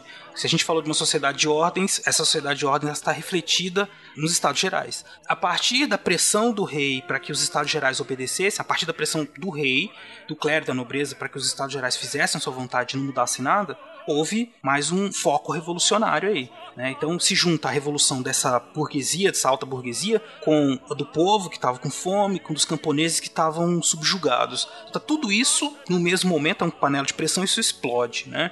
Explode como? Lá na Assembleia, com essa declaração de que deveria ser feita uma nova Constituição, uma Constituição que tirasse os privilégios, os títulos nobiliárquicos, né, e que criasse uma nova era de direitos civis, especialmente com mais liberdade para iniciativas, né, uma forma de administração mais organizada e racional. Tudo isso, desde depois que eles viraram a Assembleia Constituinte e estavam debatendo isso, tudo isso foi muito debatido, houve muitas, um clima muito tenso, né, de debates. E daí surge também uma alegoria que é muito usada hoje em dia, que é a questão dos locais onde as pessoas sentavam, né, CA? Os locais onde as pessoas sentavam na Assembleia diziam a posição que elas tinham, né? Exatamente, né? E aí o grupos que pertenciam ali ao terceiro estado costumavam sentar-se muito à esquerda, né, desse lugar, né? Exato. Então você tinha assim à direita os aristocratas, que são identificados então com status quo, que são identificados com a manutenção da ordem estabelecida, né? Que querem conservar a sociedade tal qual ela era. Conservadores por isso você tem no centro moderados, monarquistas, né? Que era, o centro era chamado também de pântano, né? Era a maioria. E aí mais à esquerda, os diversos graus de burguesia, assim, né? Desde aqueles que queriam um governo constitucional e que valorizasse a liberdade de iniciativa, até os, os democratas radicais, né? Que queriam todo o poder na mão do povo e tudo mais. Então você tem um espectro político da direita à esquerda. É por isso que hoje em dia nós falamos dessas colocações, da direita para a esquerda, do conservador para o revolucionário. Exatamente, né? Para as pessoas terem essa noção de onde é que surge aí. O conceito, embora o que a gente chama de esquerda hoje é muito diferente do que essa esquerda desse período, uhum. mas como é que a gente coloca aí os rótulos políticos aí no processo revolucionário francês? Isso. Mesmo durante a Revolução, isso muda muito. E assim, é, é, isso, é um rótulo, né? E é uma coisa que, se, naquele momento da Constituição, da criação da Constituição, teve um impacto muito grande, mas depois que a Constituição foi feita nas outras fases da Revolução Francesa, isso mudou muito. Que, enfim, também a gente não falou, né, que a Revolução Francesa é dividida em várias fases, né, CA? Exatamente, né? Você já chegou até aqui, a gente tá falando da Revolução, tá indo, assim, devagar, né? Mas a gente teve 1789, que se inaugurou uma fase da monarquia constitucional, foi retirado os poderes do rei. Né? Ele tinha um poder de veto ainda, mas ele estava legalmente subordinado ao parlamento. Mas isso não, não pegou bem, né? Essa é a palavra. Então o clima revolucionário continuou, mas aí não mais revolucionário, contra-revolucionário. Né? Foi feito todas essas mudanças, foi aprovada a Constituição. Que bom, a França é uma nova França mas existia um clima no país inteiro de que a família real e que a aristocracia estava tentando se estava se juntando com outros nobres de outros países para atacar a França e acabar com a revolução. Então tinha muita gente com medo disso, das conspirações, né? E isso acabou fazendo com que se criasse aí essa uma paranoia coletiva, assim, né? De que a França ia ser invadida, que acabou sendo, né? Depois, mas uma vigilância muito grande sobre as ações do rei. E o rei não ajudava muito, porque de fato ele queria dar um jeito de voltar aos seus poderes antigos, né? E, e tentou costurar apoios internacionais, até chegar um ponto em que em julho de 1791 a família real em peso tentou escapar da França e eles foram pegos né, no meio do caminho essa história é bem dramática, né, Beraba? Porque uhum. eles se fantasiam, se fantasiam, se vestem de pessoas do povo, de pessoas. Se fantasiam, né? Eles saem do papel de nobre, é. vão lá vestidos de pessoas comuns, e aí eles come... eles estão em direção à Áustria, né? Eles estavam assim a poucos quilômetros da divisa, eles foram parados por uma patrulha comum, né? E aí a patrulha comum descobriu que. Aí o, o Luiz, Luiz XVI sai, quer dar uma carteirada, eu sou o rei, me deixe passar. O oficial ali de baixa patente ia deixar ele sair, aí chega um outro que era um pouquinho mais graduado, falou: opa, o senhor não vai passar por aqui, não. Não importa que o senhor é o rei, o senhor está fugindo. Né? O senhor deve voltar. E aí inicia todo o processo. Né? E olha que interessante, né? a gente está falando aí de dois anos depois da Revolução Francesa, né? Do, da queda da Bastilha, a Assembleia Constituinte instaurada. E aí, aquela figura que era um soldado que deveria ter obediência total ao rei, ele mantém o rei preso.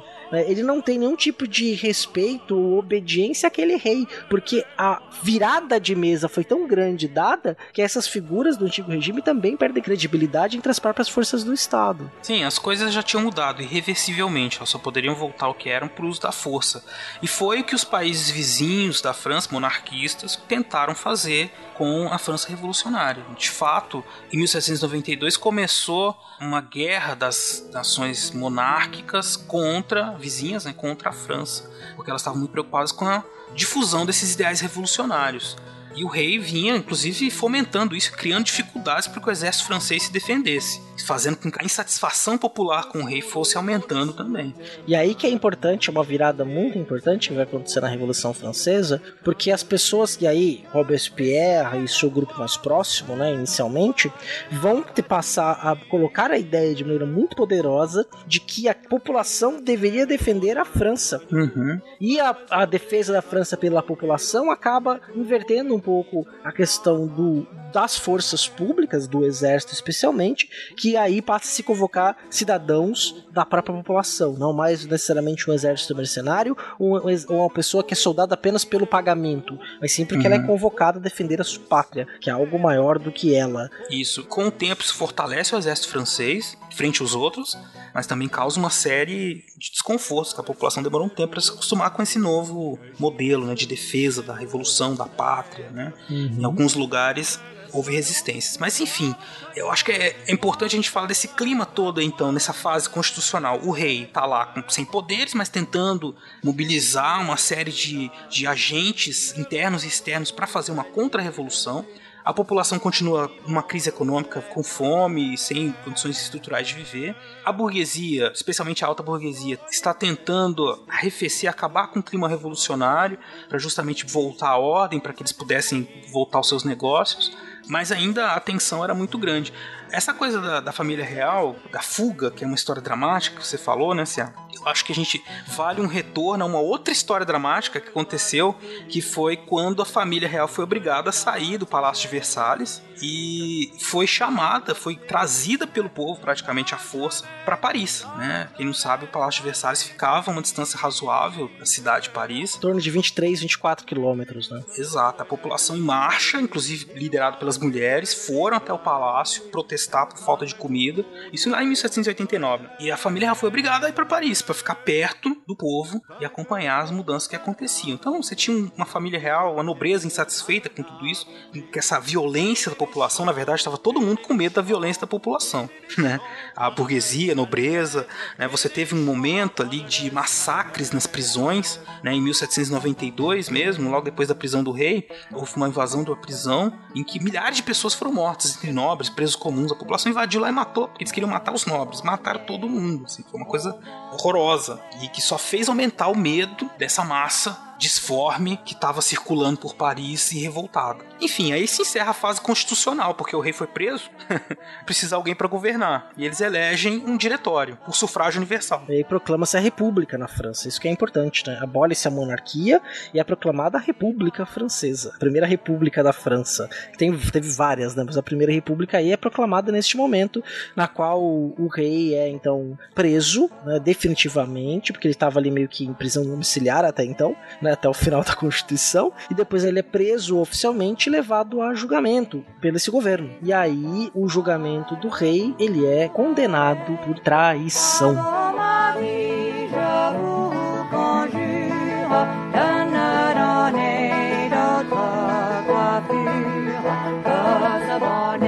Acontece então, Beraba, que é um elemento importante pra gente falar aí também, com o rei depois do seu julgamento como um traidor? Cortam a cabeça do rei, né?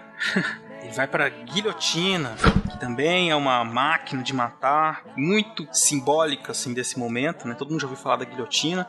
Ela foi criada no momento eh, em que tinha muitas condenações por traição. Esse clima de, de conspiração fez com que se criasse algumas instituições de defesa da pátria. Né? Então se, foi, se criou, por exemplo, o Comitê de Salvação Pública, o Tribunal Revolucionário, os comitês de vigilância nas cidades e aldeias para identificar possíveis traidores. A ideia era defender a, a revolução vigiando quem eram os inimigos da revolução. E aí muita gente foi condenada. E para facilitar o trabalho do Carrasco, veio a ideia da guilhotina, uma forma de cortar a cabeça, e o, o Luís XVI teve a sua cabeça cortada. E aí tem uma coisa que é interessante, que nós comentamos lá nos primórdios do Fronteiras no Tempo, no episódio sobre crime e castigo na história, a guilhotina era também considerada uma forma mais humanizada de se matar, né? de, se, de se levar à morte um condenado público. Então a população condenou, né, por meio do Estado, condenou aquele indivíduo, aquele indivíduo foi sentenciado à morte. Uhum. Né? Então aquela morte não poderia ser mais feita na forma dos suplícios. A pessoa ser castigada em praça pública, ter seus membros arrancados, puxados por cavalos. Não. Essa execução tinha que ser uma execução limpa, rápida, indolor, né? humana. Isso, até onde se sabe a guilhotina era indolor, né? Como é que. não dá para saber, mas. Não dá pra saber. Não, não é, sei lá, hoje em dia, para nós, a gente considera, considera extremamente desumano, né? A pessoa Lógico. ser colocada numa situação e que vem uma grande lâmina com a praça lotada e sua cabeça ser separada do corpo. Mas na época era o que era considerado mais humano. Isso, era mais limpo, mais rápido, mais humanos, mas o espetáculo continuava, né? Então Sim. as pessoas iam, viam a morte, comemoravam, era uma, uma coisa que demorou um tempo para passar, né? Essa, esse ímpeto das pessoas pela a justiça estava sendo feita assim quando elas viam ela acontecendo. Mas, Beraba, será que as facas guinso foram criadas a partir de restos de guilhotinas, cara? Acho difícil, porque acho que as facas guinzas eram melhor, cara. Que elas É cortam, verdade. inclusive, até parafuso, pré- cortam tudo, não perdem o fio nunca. É Mas a guilhotina, a guilhotina perdeu o fio. Você tinha dias que tinha 300 execuções, cara. Chegava no fim do dia, você soltava a guilhotina, psh, cortava só até metade do cara, assim. Você imagina a cena, cortando, aquele sangue todo jorrando, e, É. e alguém tem que ir lá e terminar de cortar no machado, assim. É uma coisa horrorosa. Carrasco, ela perdi, é, perdi o fio muito rápido. É, enfim, mas ela era muito boa. A física explica, né? Ela tem um ponto de contato só e faz um corte limpo e bonito, assim. Bonito não, assim, né? sem querer ser macabro, mas nada bonito nisso. É, Enfim. é, sim, eu- mas de- acho que o nosso ouvinte entendeu, Beraba. É um Entendeu? corte é, rápido é, ali, né? É, lógico, rápido, limpo, né? E a execução do rei causou uma comoção entre as nações vizinhas, né? Essa coisa de matar rei é um problema porque ele simboliza tudo isso. O rei é o pai da nação. Aí você mata o pai é uma coisa que é um crime, né? Fraticídio. visto moralmente como algo muito ruim. E sim, é uma coisa muito ruim. Então as nações vizinhas, temendo que isso, que temendo perder as suas cabeças também nos outros reis, eles intensificam os ataques à França. O exército francês sofre muitas baixas nesse momento, né? Tem pe- pedaços do território francês são ocupados pelos prussianos. Mas aí também vem as coisas aleatórias, né? Porque justamente nesse mesmo momento em que perdiam muito, eles venceram uma batalha em Valmy, né, uma, uma vitória que não tem nada a ver assim com o governo e nada, mas que eles conseguiram expulsar os prussianos, mas que simbolicamente fez com que o governo ganhasse força, né, o diretório, que é essa próxima fase, e, e conseguisse mobilizar mais os franceses em torno dessa luta do território francês da Revolução. Exatamente. Aí você começa todo um processo né, de convencer as mentes e corações da população, que já é do próprio processo revolucionário, isso é importante dizer. né? E aí o Beraba falou, e é importante dizer, que teve, por exemplo, 300 pessoas que foram executadas. né? Como é que acontecia isso? Porque tinham, tinham pessoas que eram executadas sob acusação de traidores da revolução. E às vezes, se você usasse determinado pronome para se direcionar a outro, que era considerado um pronome do antigo regime, né, você não falasse, por exemplo, o agente, ou falasse. Mais ou menos se fosse em português, se você se dirigisse às pessoas usando voz, que era algo muito da nobreza, de nada como popular, você podia ser acusado de ser contra-revolucionário.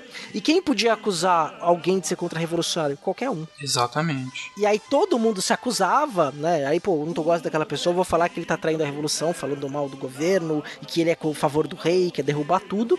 E essas pessoas eram levadas a julgamento, que era um julgamento muito rápido, praticamente sumário, e a pessoa era mandada à guilhotina. Então você tem esse espaço. E neste clima também foi criado toda uma construção de que os invasores estrangeiros viriam para acabar com tudo, inclusive matar a população que se rebelou contra o seu rei. E aí você Exato. cria um, um clima de comoção, o primeiro grande clima de comoção nacional, a gente pode dizer assim, tentando criar uma identidade, mesmo que uma proto-identidade do povo francês. Exato. Isso que você falou, Cé, também me lembrou de um texto da Lynn Hunt que está no História da Vida Privada, que fala sobre as, as implicações da Revolução Francesa na vida privada. É daí que eu tô tirando essa informação. Isso, é daí que você tá falando isso, né? Então, quer dizer, essa coisa de mudar as palavras. Você tinha que usar o pronome tu, porque o tu seria mais familiar, ia promover a igualdade. E as pessoas, então não bastava você ser um revolucionário, você tinha que parecer um revolucionário. Como é que se pareceria um revolucionário? Não adotando o vestuário, a linguagem, os modos de agir, decorar a casa, tudo isso você tinha que expressar o seu apoio à revolução. É como se a política tivesse invadido a casa, o espaço privado. Né? Então as pessoas, por exemplo, na roupa, nos primeiros momentos da revolução, era preciso mostrar que você era um revolucionário, vestia uma, a vestimenta do sansculotte, por exemplo, naquela calça. Pra, é justamente para ser uma antítese, o contrário do que era a vestimenta toda pomposa, né, dos nobres, aquelas perucas enormes, aquelas coisas. Então era assim, usar roupas simples e se diferenciar do antigo regime dos nobres, mostrando que você era um revolucionário. Então, apoiar a revolução significava mudar também o seu comportamento, suas aparências, o jeito de falar e tudo mais. Exatamente, né? Quer dizer, você ia então vestir ali a camisa vermelha, a calça normalmente mais clara, larga, sem as marcas no culote, marcava então a sua forma, sua posição pública em relação à revolução.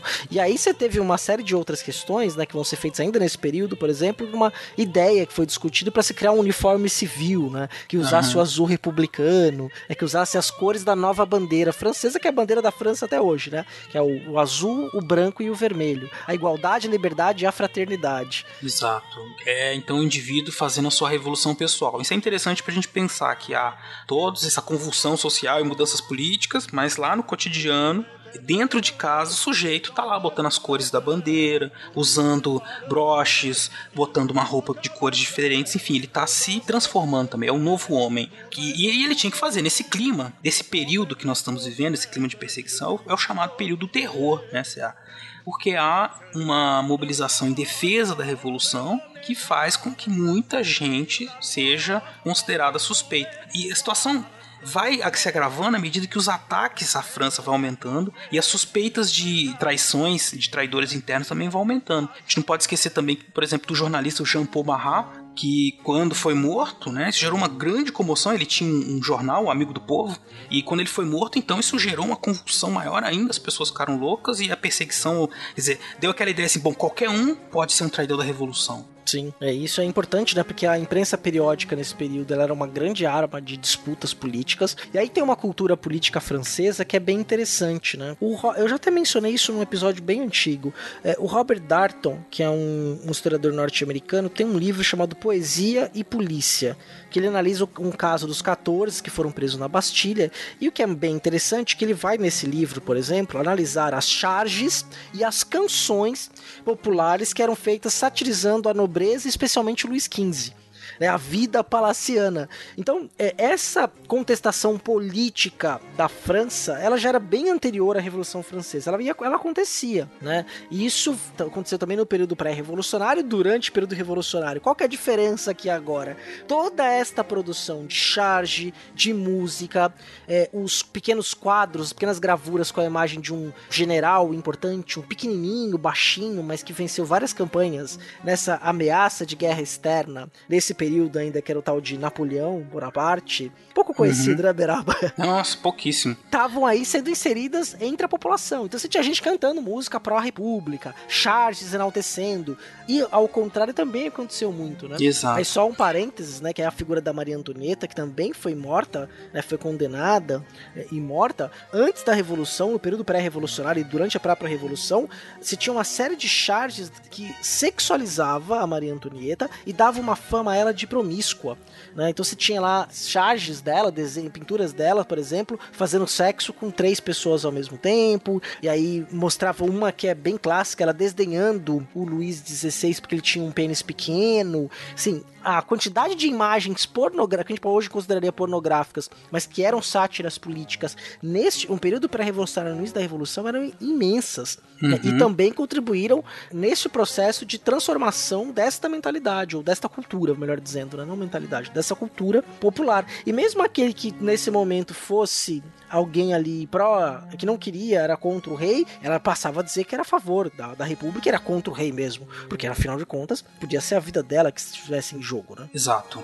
E CA, esse período então do diretório, governo revolucionário, ele tem entre os seus personagens principais o já muito famoso Maximilien de Robespierre o Incorruptível, né, que junto com Saint-Just e o jurista Coulton eles acabam servindo aí como peças nessa direção colegiada dentro do Comitê de Salvação Pública, que era o que administrava a França de fato, né, uhum. para é, a economia, para a guerra também.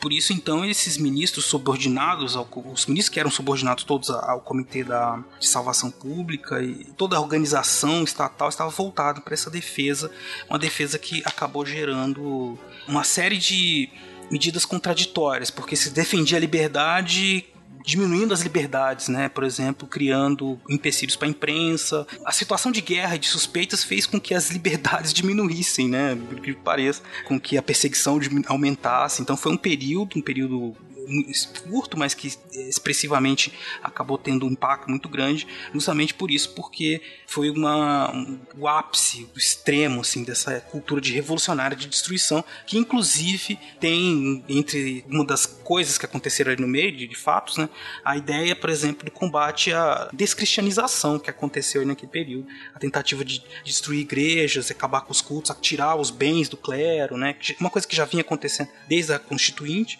mas que tomou muita força. Esse anticlericarismo que era grande na França foi muito presente nesse momento ali, Sim. dessa fase do terror. Exatamente. Por exemplo, a Nossa Senhora de Paris, a Notre Dame, ela foi confiscada pelo Estado, as missas foram proibidas, porque o Robespierre, ele no momento de, no seu momento auge do terror ali final de 93, né, ele queria criar uma religião que era uma religião de culto à razão por exemplo, o que, que eles fizeram também? Eles fizeram um novo calendário, que fosse um calendário ligado às estações da natureza, ao brumário, né, às chuvas, por exemplo, né, ou às estações do ano. Mudaram completamente o calendário francês, tem toda uma transformação naquele período revolucionário. E nesse período, então, eles viam que a religião cristã era algo que era muito ligado ao antigo regime. E para os homens terem que cultuar a razão, deveria se acabar com ela. E aí você tem movimentos de resistência, e sobretudo liderados por mulheres que vão fazer suas missas secretas. Né? Isso. É muito bacana essa situação. E aí uma coisa que você falou, Beraba, que é interessante, né, do fim das liberdades, e de fato, né, o, quando se coloca o terror no papel, isso ainda em 1792, né, para 1793 ali, o terror é instituído como uma política, né, e aí você começa a declaração de guerra contra várias outras nações que queriam atacar, e uma declaração de guerra também contra a população francesa, dos que eram considerados os traidores da Revolução. Traidores. Então, um clima horroroso.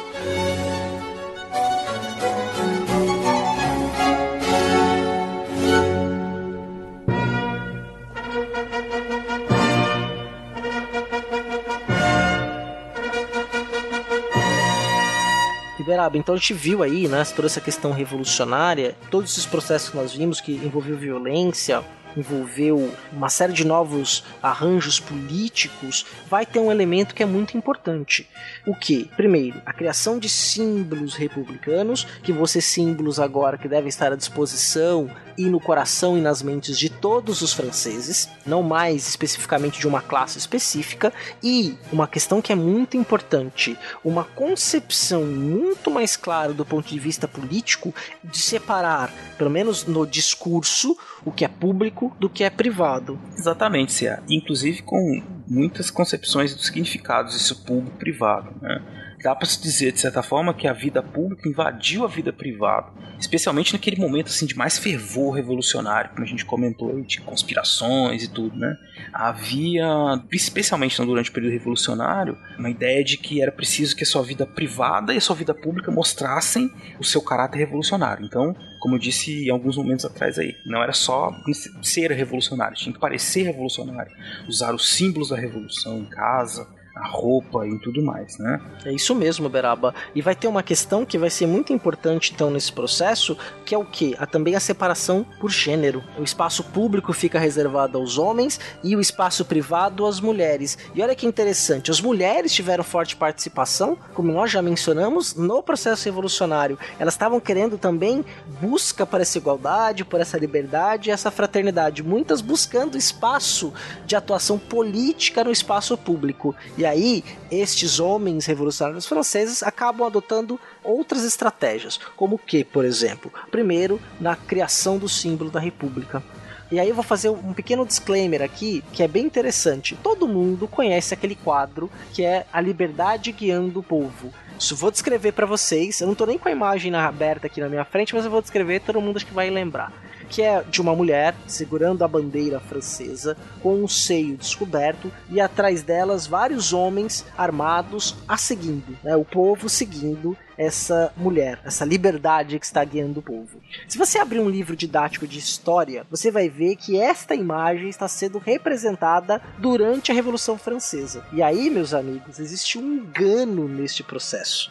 Esta imagem tem a ver com 38, não com 1789. Ela, ela não foi produzida para o momento da Revolução Francesa. Contudo, esta mulher que simboliza a liberdade, né, esta mulher de seio desnudo, era também um símbolo da República Francesa. E ela era uma mulher virgem e a proteção de sua honra deveria ser feita pelos seus pais e pelos irmãos mais novos ou mais velhos, porque a figura da República, a figura feminina da República, deveria então ser protegida por todos. Isso.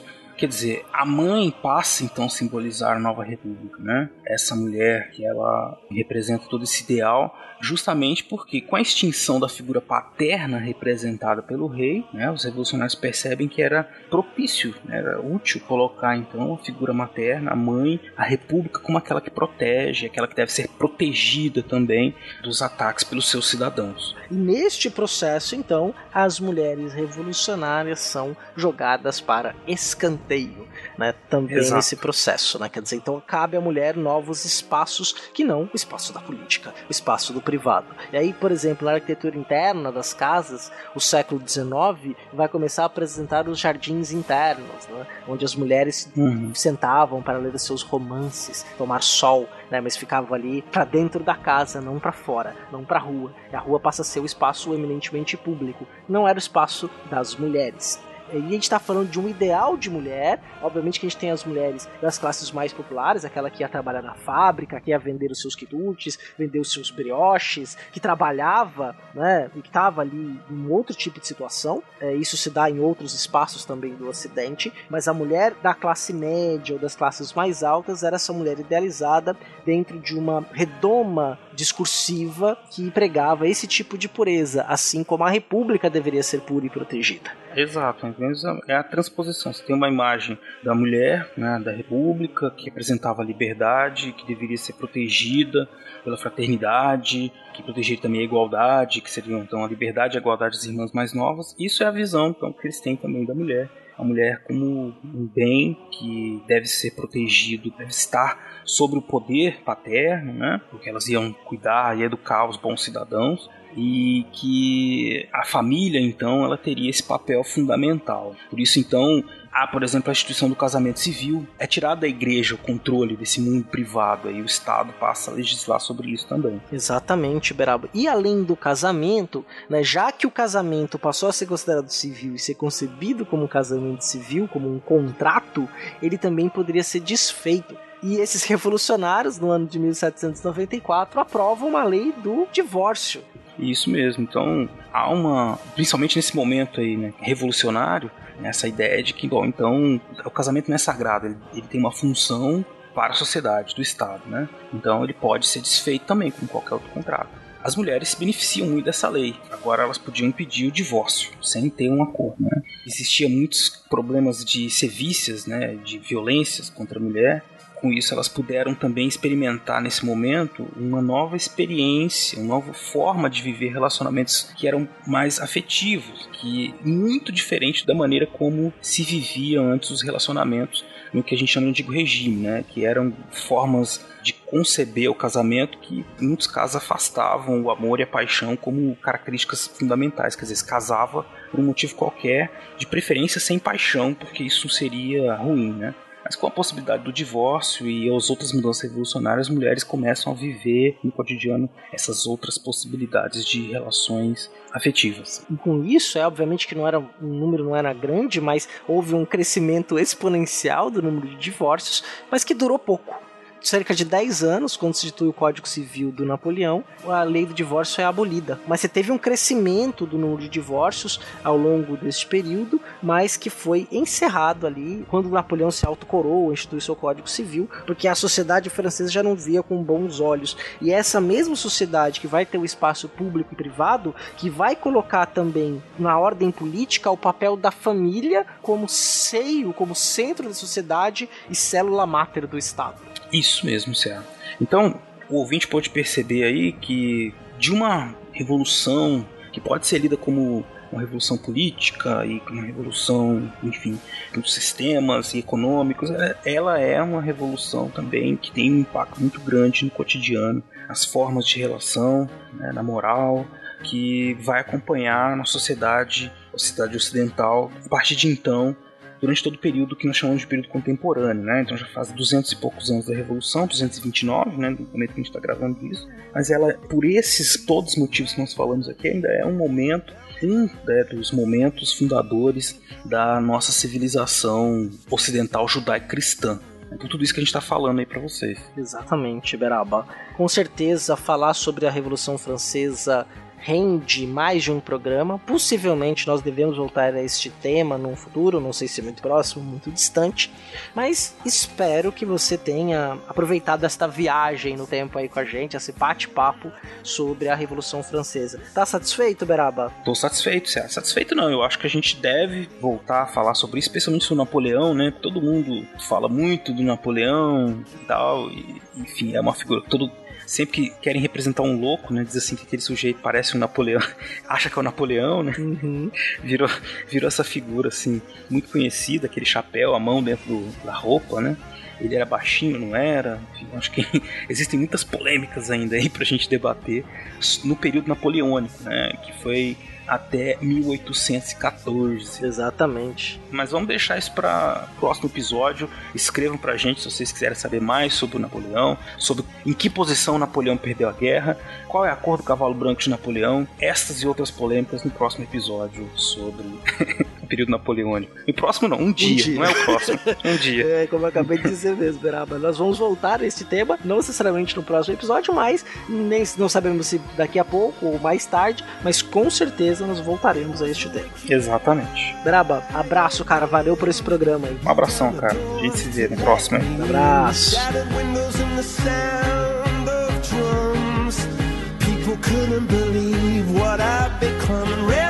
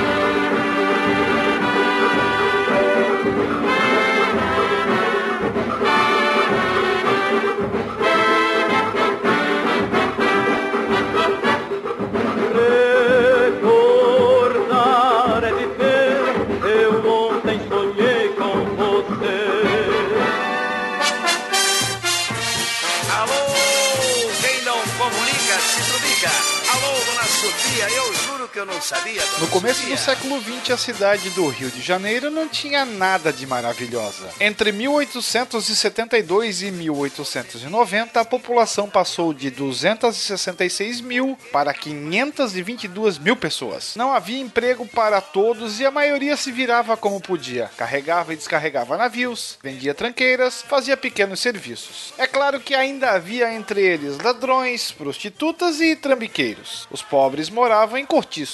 Tanta gente concentrada em condições miseráveis era um berçário de doenças. E a situação tinha consequências drásticas que iam além da saúde pública. Por causa da imagem de ser reduto de doenças, navios estrangeiros se recusavam a aportar no Brasil. E a fama não era injustificada. Em 1895, o navio italiano Lombardia, atracado no Rio, perdeu 234 de seus 340 tripulantes vítimas de febre amarela. Companhias europeias faziam questão de anunciar viagens diretas à Argentina, garantindo aos interessados que seus navios passariam ao largo da costa brasileira. Uma tragédia para um país que vivia da exportação. Quando Rodrigues Alves assumiu a presidência em 1902, prometendo trazer o país para o novo século, viu naqueles cortiços um obstáculo a ser removido, como bem mencionado no cast passado. Inspirado nas então recentes reformas de Paris, sob a tutela do barão de Haussmann, os cortiços teriam que sair e as avenidas entrar. Mas para combater as doenças que abatiam os cariocas, não bastariam as reformas urbanas no centro da cidade. Mais uma vez, apoiando-se no exemplo francês, o governo brasileiro apostou nas técnicas de saúde pública que estavam sendo colocadas em prática por médicos como Louis Pasteur. Para apoiá-lo nessa área, Rodrigues Alves convocou um jovem médico do interior de São Paulo que acabara de estagiar em Paris.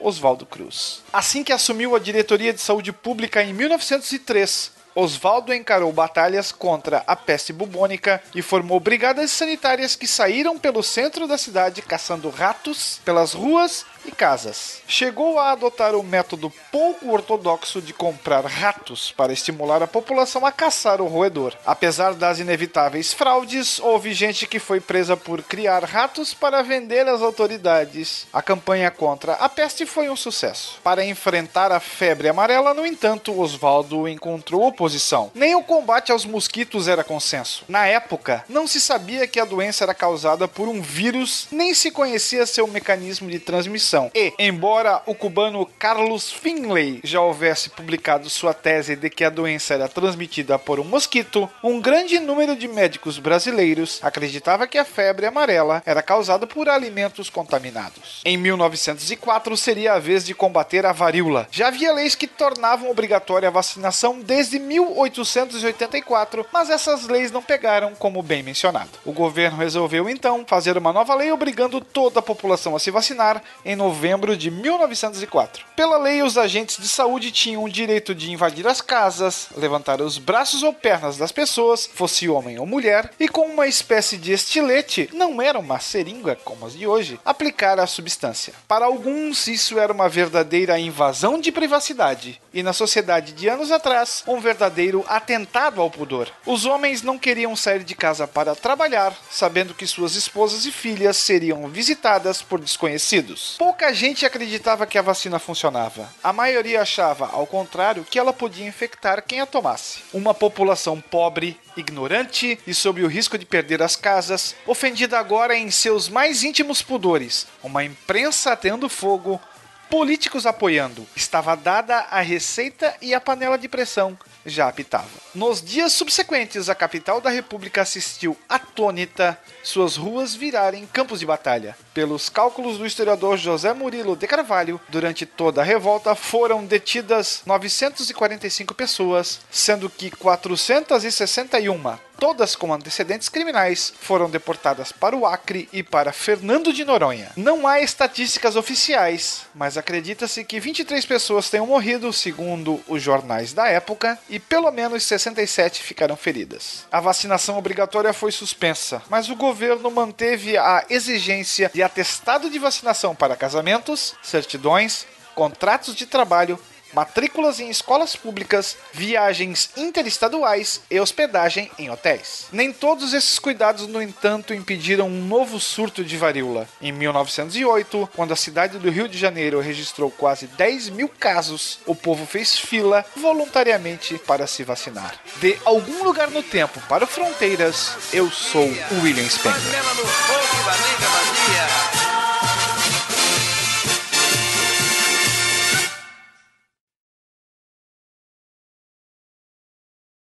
Adriano, essa parte, cara, tipo, joga no começo, tá? E aí, aquele pedaço da, que gente comenta da dramatização, se você quiser puxar, a gente vê, você vê direitinho. A gente confia na, nas suas mãozinhas ágeis aí. Ui, delícia. Ah, que delícia, cara. Mas o, é, Delícia. e o Jailson morreu, Morreu. né, cara? Uma, Morreu, uma velho. pena, foda. uma pena. Mas ele deixou, deixou um legado importante pra.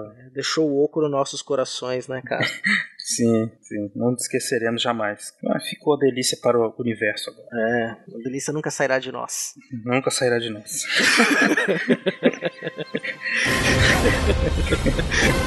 Adriano, agora, agora a partir daqui, por favor. Este programa foi editado por Talkincast, edições e produções de podcast.